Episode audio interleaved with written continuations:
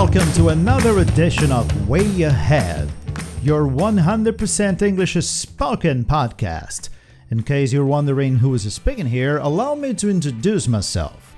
I'm teacher Fabio Emerin, and today I'll be reading news from the website News in Levels. So, without any further ado, let's start with the first text. Spain's ugliest tomato. Dozens of farmers competed in the annual Ugliest Tomato Award that people celebrated in northern Tudela, Spain. Participants submit mainly tomatoes of the Marmande variety, also known as the ugly tomato of Tudela. The tomatoes come out ugly because bees germinate them.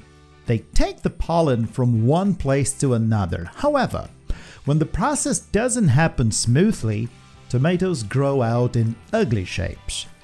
The contest happened on September 12 this year, and Marisol and Vicente Martinez won this year's award. They said they didn't grow ugly tomatoes intentionally. Ugly tomatoes came out by chance, and that led the couple to participate in the contest. The winning couple's award was an Iberian ham. COVID 19 booster vaccine.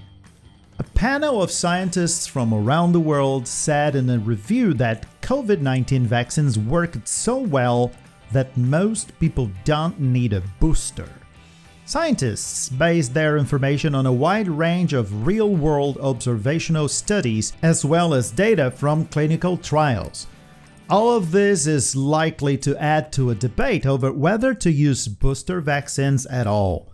Experts said that governments should focus on immunizing the unvaccinated and wait for more data on which boosters are most effective and at what levels. The WHO said that wealthier countries offering booster shots increases the risk of variants appearing elsewhere, this is because of the rich countries take booster shots and introduce regular booster shots for the current viruses.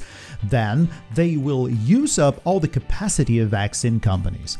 There will be no or minimal vaccines available for the rest of the world. Therefore, it's necessary to push national priorities to decide for global needs.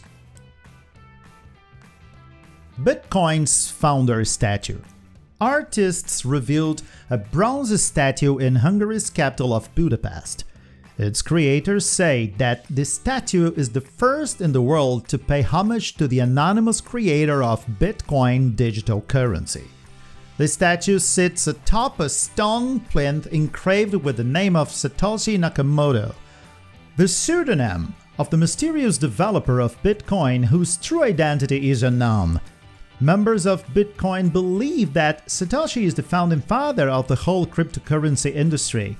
The statue, a featureless face wearing a hoodie with the Bitcoin logo, is heavily polished to make it reflective like a mirror, in which viewers can see themselves.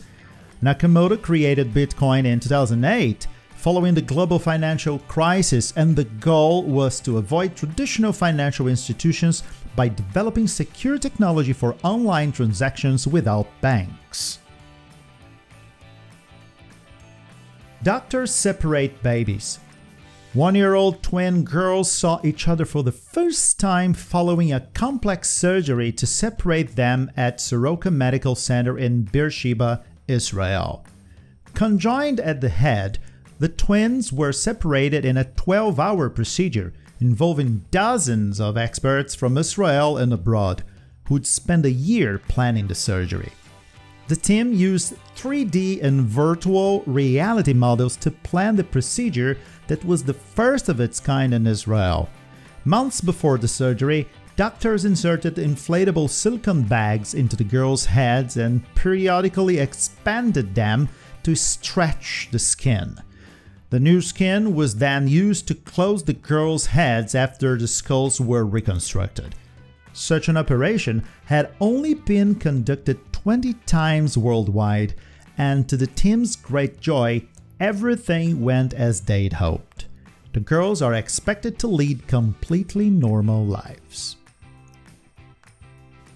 Problems in car business.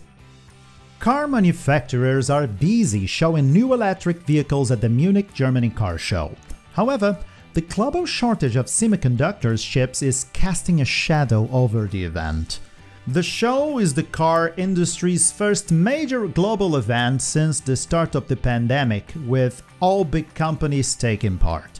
German car maker Volkswagen made headline news with its ID Life, a preview of its upcoming compact electric city car, and the company hopes to put on sale in 2025. The estimated price is less than $24,000.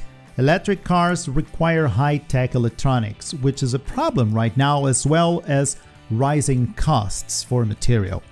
As a result of few chips, car makers from General Motors to Toyota have been forced to reduce what they make. The news of supply problems keeps coming, and some companies already confirmed that shortages could linger into 2022 and even the year after. However, the severity of the problem should ease.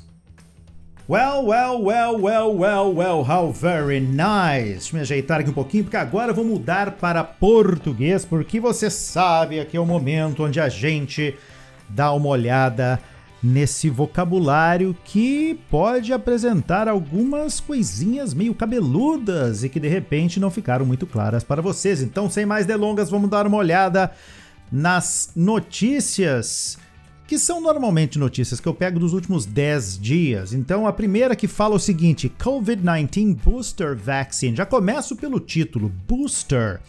Booster Vaccine. Booster significa reforço, então já sabemos que se trata da terceira dose da vacina. Sempre que vocês lerem em um jornal em inglês alguma notícia que fala de booster shot ou booster vaccine, podem ter certeza que eles estão falando na dose de reforço, ou como a gente chama, terceira dose. É mais legal a gente falar dose de reforço, porque tem certas vacinas, como a da Janssen, que são de uma, de uma dose apenas, não são duas doses, como as outras vacinas. Então, não precisa falar terceira dose.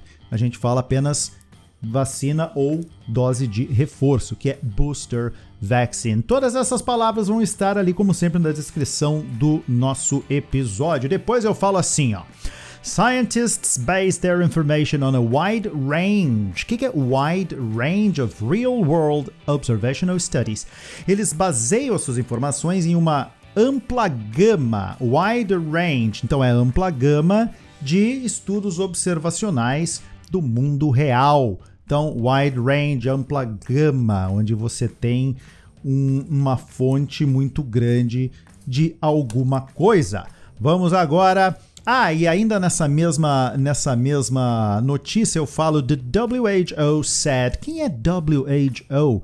WHO, World Health Organization, Organização Mundial da Saúde. Exatamente. Who, parece, né? Quem? Então, WHO World Health Organization. Depois eu falo sobre a estátua para o fundador do Bitcoin, que fala o seguinte: The statue sits atop a stone plinth. O que, é stone plinth? Plinth é base de coluna. Então a, ela, a estátua ela fica em cima, ela está assentada em uma base de coluna de pedra, a stone plinth, certo? Muito bem, vamos continuar. Ali, Doctor Separate Babies, você já, se, já sabe que se tratam de. É uma, é uma cirurgia uh, para separação de gêmeos siameses ou gêmeos chifópagos ou chipas. Sabe, eu nunca sei. Chif, mas enfim, é conjoined. Conjoined twins, que são gêmeos siameses. Gêmeos siameses. Então, conjoined at the head, que eram siameses grudados pela cabeça felizmente conseguiram separar as criancinhas. E vamos depois para o nosso último aqui, que eu falo sobre problemas no, no mundo uh, dos carros. Digo ali, uh, the global shortage. Shortage é falta, escassez. Então, uma falta global de semicondutores, né, que pode atrasar a produção dos carros. E depois eu ainda digo que uh, that shortage could linger into 2022. O que, que é linger? Estender-se. Então, essa escassez, essa falta de semicondutores, elas podem se estender até 2022. É, não vai ser fácil. Beleza, tá tudo registrado, tudo bonitinho. Então, se vocês quiserem ouvir de novo, vocês já sabem que este podcast é de vocês para usar e abusarem. Eu vou ficando por aqui. Teacher Fábio Merim tá dizendo tchauzinho, porque na semana que vem tem mais. Alright? See you next time!